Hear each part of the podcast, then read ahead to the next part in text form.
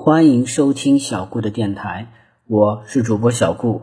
小顾相信，让孩子爱上阅读，必将是这一生给孩子最好的投资。今天小顾要讲的故事是小狼小狼的故事，寻找狼窝。陈震常常也往另处想，难道他并不留恋狗群的生活，打算返回到狼的世界里去？但为什么他一见狼就掐？像是有不共戴天之仇。从外表上看，它完完全全是条狗，一身黑毛，就把它与黄灰色的大狼划清了界限。但是，印度、苏联、美国、古罗马的狼，以及蒙古草原古代的狼，都曾收养过人孩儿。难道狼群就不能收留狗孩吗？可是，他要是加入狼群，那马群、牛群、羊群就该遭殃了。可能对他来说，最痛苦的是，狗和狼两边都不接受他，或者他两边哪边都不想去。陈震有时对自己说：“他绝不是狼狗。狼狗虽然凶狠，但狗性十足。他有可能是天下罕见的狗狼。”或狗性狼性一半一半，或狼性略大于狗性，陈震摸不透他，但他觉得应该好好对待他，慢慢琢磨他。陈震希望自己能成为他的好朋友。后来，陈震和杨克不再叫他二郎神，而管他叫二郎，谐二郎的音，含准郎的意，不要神。陈震轻轻地给二郎挠脖子，他还是没有多少感谢的表示。但陈震知道，一旦他外出打猎，他的表现肯定会超过黄黄和一乐。第二天凌晨时分，陈震和杨克带着黄黄和二郎，已经悄悄登上了黑石头山附近的一个小山头。两匹马都拴上了牛皮马绊子，放在山后的隐蔽处。二郎和黄黄的烈性啊都很强，如此早起必有猎情。两条狗匍匐在雪地上，一声不吭，警惕的四处张望。云层遮没了月光和星光，黑沉沉的草原异常寒冷和恐怖。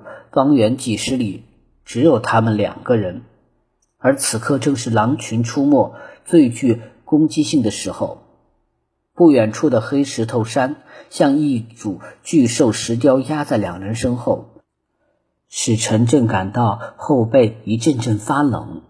身边只有自家的两条狗，孤单单的，显得一点气势啊、声威都没有。他开始为身后的两匹马担心。也对自己的冒险行动啊害怕起来。忽然，东北边传来了狼嚎声，像黑黑的草原山谷四处漫散，余音袅袅，如箫如簧，悠长凄寒。几分钟后，狼嚎的尾音才渐渐散去，静静的草原又远远传来了一片狗叫声。陈震身旁的两条狗依然一声不吭。他俩都懂得出猎的规则，下夜护圈需要狂吠猛吼，而上山打猎则必须敛声屏息。陈震把一只手伸到二郎前腿腋下的毛皮里取暖，另一只手搂住他的脖子。出发前，杨克已经把他们喂得半饱。猎狗出猎不能太饱，也不能太饥，饱则无斗志。饥则无体力，食物已经在狗的体内产生作用。陈震的手很快暖和起来，甚至还可以用暖手去捂狗的冰冷的鼻子。二郎轻轻地摇起了尾巴，身边有这条杀狼狗，陈震心里才感到踏实了一些。杨克紧紧抱着黄黄，小声对陈震说：“哎。”连黄黄也有点害怕了，他一个劲儿的发抖呢。是不是闻着狼味儿了？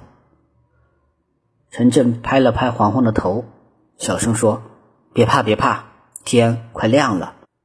白天狼怕人，咱们还带着套马杆呢。”其实这会儿，陈震的手已经跟黄黄的身体轻轻的抖了起来。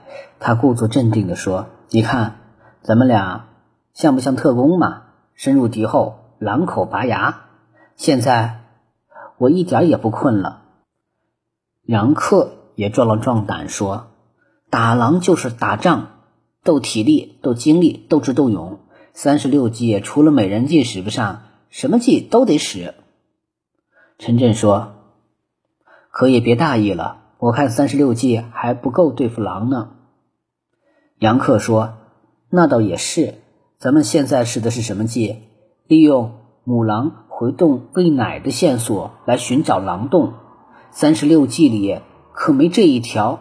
老阿爸真是诡计多端，这一招真够损的。”陈震说：“谁让狼杀了那么多马呢？阿爸也是让狼给逼的。”我听巴图说，阿爸已经好几年没给狼下夹子了。蒙古老人从来不对狼斩尽杀绝的。天色渐淡，黑石头山已经不像石雕巨兽，渐渐显示出巨石的原貌。东方的光线从云层的稀薄处缓缓射透到草原上，视线也越来越开阔。人和狗紧紧地贴在雪地上。陈震拿着望远镜四处张望，地气很重，镜头里一片茫茫。陈震很担心，如果母狼在地气的掩护下悄悄回洞，那人和狗就白冻半夜了。幸好地气很快散去，变成一层轻薄透明的雾气，在草尖上飘来荡去。如有动物走过，反而会惊动地物，暴露自己。突然，黄黄向西边转过头去，鬃毛竖起，全身紧张，向西匍匐挪动。二郎也向西边转过头去。陈震立刻意识到有情况，急忙把望远镜对准西边草甸。好了。小狼小狼的这个故事就到这里结束了，希望大家能继续收听小顾讲的故事，谢谢大家了。